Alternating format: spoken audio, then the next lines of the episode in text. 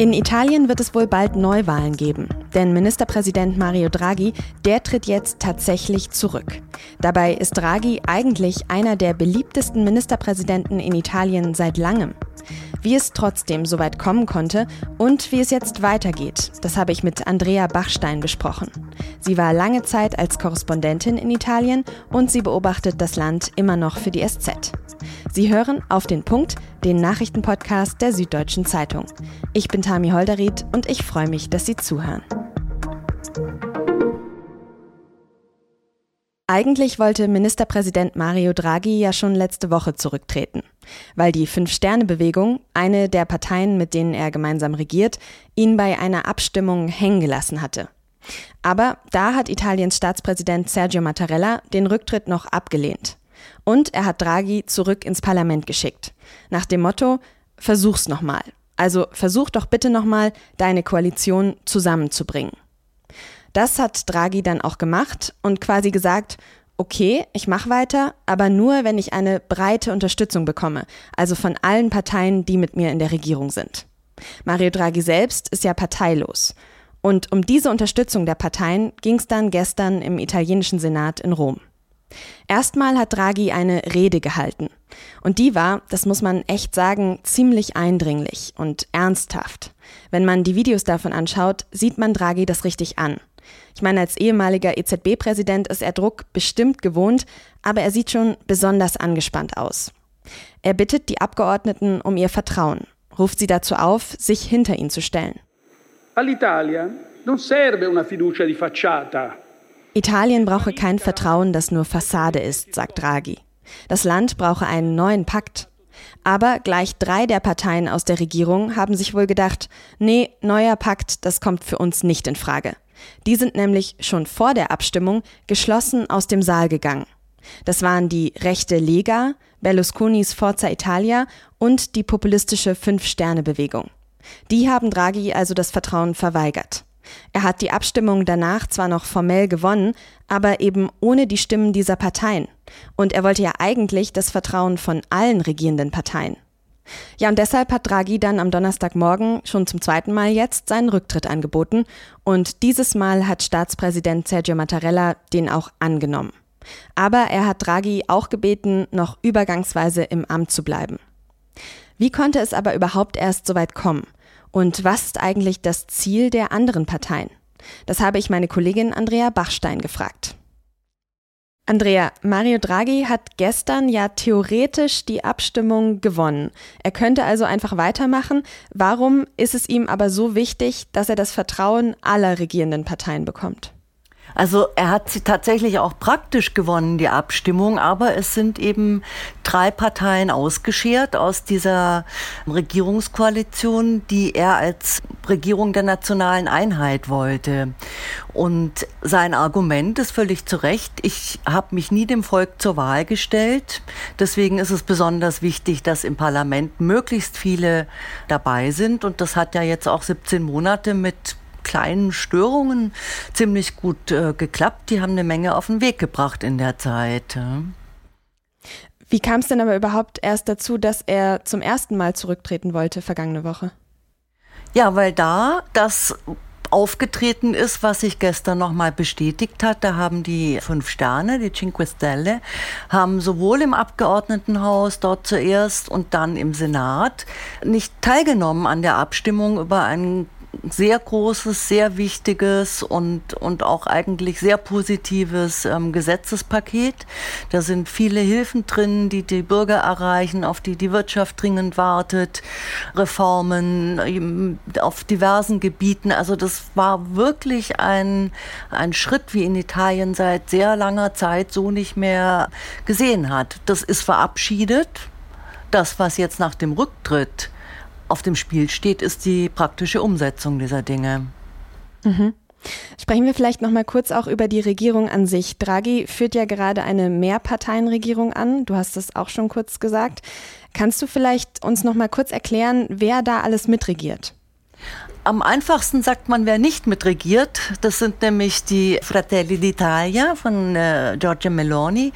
Das ist eine rechtsextreme Partei, populistisch ähm, und in den Umfragen leider gerade auch die stärkste Partei oder zumindest gleich auf mit den Sozialdemokraten. So, wir waren aber eigentlich bei den Parteien im Parlament. Da gehört eben die gehörte eben die Fratelli d'Italia nicht zur Koalition. Dann waren aber dabei ganz groß die Cinque Stelle, die einfach sehr viele Abgeordnete und Senatoren haben, weil sie 2018 bei den letzten Wahlen sehr erfolgreich gewesen sind. Dann die, der PD, Partito Democratico, also die Sozialdemokraten sind dabei. Die Forza Italia war bis gestern dabei, die Lega war bis gestern dabei und ähm, eine ganze Reihe kleiner Parteien. Das sind zumeist Abspaltungen von dem Partito Democratico. Und dann haben aber eben auch noch die Autonomen, also die etwa in Südtirol ähm, ähm, stark sind, waren, waren in der Koalition dabei und aber auch ähm, aus, dem, aus der gemischten Fraktion. Also da gehen meistens die hin, die halt aus irgendeinem Grund nach der Wahl nicht mehr bei ihrer Partei bleiben wollen. Und auch von dort gab es Unterstützung. Okay, da hört man ja jetzt schon, das ist eine Regierung mit sehr vielen und auch sehr unterschiedlichen Partnern. Das klingt ja sowieso schon für mich jetzt nach vielen Schwierigkeiten. Du hast aber vorhin schon gesagt, bislang hat das eigentlich verhältnismäßig gut funktioniert, oder? Ja, also sie haben was auf den Weg gebracht. Ähm, Querschüsse hat es gegeben seitens der Lega und den Fünf Sternen, die also vor allem mh, mm, war ein, ein großer Konflikt über die Militärhilfe von der Ukraine, die die Fünf Sterne ablehnen. Aber es war eben so, dass auch durch die Art, wie Draghi kommuniziert hat, nämlich sehr zurückhaltend, die Streitigkeiten nicht so sehr nach außen getragen worden sind.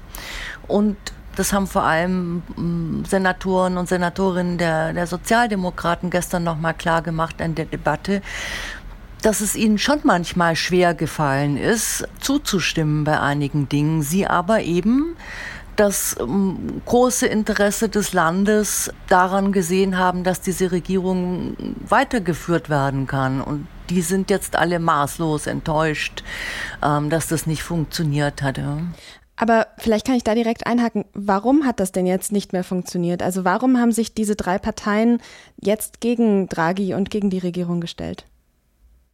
Die Cinque Stelle sind einfach bei ihrer Haltung geblieben, dass sie ähm, dieses Paket nicht mittragen wollen. Da sind ihnen an einzelnen ähm, Punkten waren ihnen die Gelder nicht so verteilt, genau wie sie es haben wollen.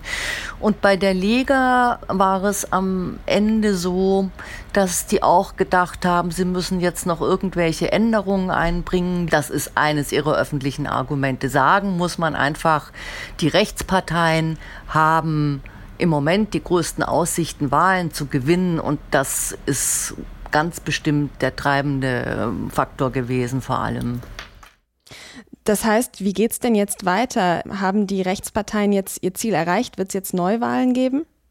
Die Wahrscheinlichkeit spricht doch sehr dafür, dass dann im Oktober ähm, gewählt wird. Bis dahin bleibt halt die ähm, jetzige Regierung geschäftsführend im Amt den ganzen Umfragen zufolge könnte es reichen für die, ähm, für die drei rechten Parteien, dass sie eine Regierung bilden können. Wir wissen auch nicht, wie der Wahlkampf verläuft, sicherlich laut und heftig wenn alles so bleibt, ja, das ist alles hypothetisch und kann auch nächste Woche schon wieder anders aussehen, haben die Rechten schon sehr gute Aussichten. Die Wahlbeteiligung ist niedrig, weil die Leute auch wirklich frustriert sind und ein, eine Besonderheit halt wird da auch wieder zum Tragen kommen, die das italienische, die, die italienische Parteienlandschaft hat, dass es ein sehr großes Wählerpotenzial in der bürgerlichen Mitte gibt, wie in den meisten Ländern, und die aber eigentlich keine Partei so recht haben. Ja. Vielen, die nicht links sind, aber auch bei weitem nicht so rechts, dass sie eine Koalition, in der Rechtsextreme beteiligt sind, mit unterstützen wollen, die stehen so ein bisschen da und haben kein Angebot. Es klingt ja jetzt aber durchaus nach unruhigen politischen Zeiten, die da auf Italien zukommen oder in denen es schon mittendrin steckt. Was bedeutet das denn alles jetzt für Italiens Rolle in Europa, gerade in der aktuellen unsicheren Weltlage auch? Das bedeutet natürlich weder für Italiens Rolle in Europa noch für Europa was Gutes, weil Instabilität in einem, in einem der größten Mitgliedsländer ist das, was man eigentlich am wenigsten gebrauchen kann und worüber Herr Putin sich am meisten freuen wird. Ja. Da man nicht weiß, wie es weitergeht und das Risiko sozusagen aus, denke ich mal, Brüsseler Sicht da ist, dass es eine, eine rechtsorientierte Regierung gibt, noch eine, nur diesmal von einem richtig großen Land und nicht mehr nur, also nur in Anführungszeichen, Ungarn, können Sie sich darauf einstellen, dass es einfach alles schwieriger wird und weniger leicht einheitliche Beschlüsse zu erreichen sind. Auch bei den Sanktionen gegenüber Russland, da bröckelt die Front ja sowieso schon, wird das sicherlich nicht eine, eine Stärkung Europas bringen. Also das ist kein gutes Szenario, weder für das Land an sich noch für, für uns alle in Europa. Vielen herzlichen Dank für deine Einschätzung, Andrea. Ja, sehr gerne. Die Europäische Zentralbank hat den Leitzins erhöht, und zwar um 0,5 Prozentpunkte. Und die EZB sagt auch, das sei nur ein erster Schritt, weitere Zinserhöhungen würden noch in diesem Jahr folgen. Damit ist jetzt die sogenannte Nullzinsära erstmal vorbei. Die hat übrigens vor allem Mario Draghi in seiner Zeit als EZB-Chef geprägt. Durch die Ostsee-Pipeline Nord Stream 1 fließt seit Donnerstag wieder Gas aus Russland nach Deutschland. Das hat ein Sprecher der Nord Stream AG mitgeteilt. Die Bundesnetzagentur geht aufgrund der aktuellen Netzdaten davon aus, dass die Pipeline heute bis zu etwa 40 Prozent ausgelastet wird. Das wäre dann gleich viel wie vor zehn Tagen, als die Lieferung wegen Wartungsarbeiten an Nord Stream 1 unterbrochen wurde. Viele hatten ja befürchtet, dass der russische Gazprom-Konzern die Lieferungen überhaupt nicht mehr aufnehmen könnte. Der Präsident der Bundesnetzagentur Müller hat gesagt, wenn die Auslastung auch in den kommenden Wochen bei 40 Prozent liegt, dann wäre immerhin das schlimmste Szenario ausgeblieben. Von Entwarnung will er aber noch nicht sprechen. Ich war 2013 in Australien und habe da eine Freundin besucht. Und damals habe ich auch ein paar australische Spezialitäten kennengelernt.